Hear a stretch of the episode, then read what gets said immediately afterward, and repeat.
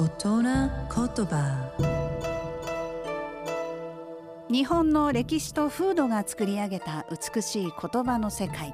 その一言に豊かな情緒を感じその一言で自然や人の世を表現。創造と破壊を繰り返してきた言葉たちから毎週一つピックアップ。その独特な表現を味わう大人言葉。今週の大人言葉は暑さ忘れて影忘る。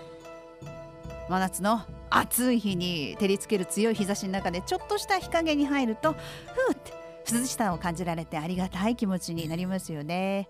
でも暑さが和らいじゃうと日陰に入ることもほとんどなくなっちゃってありがたいと感じてしまったことすら忘れてしまいます。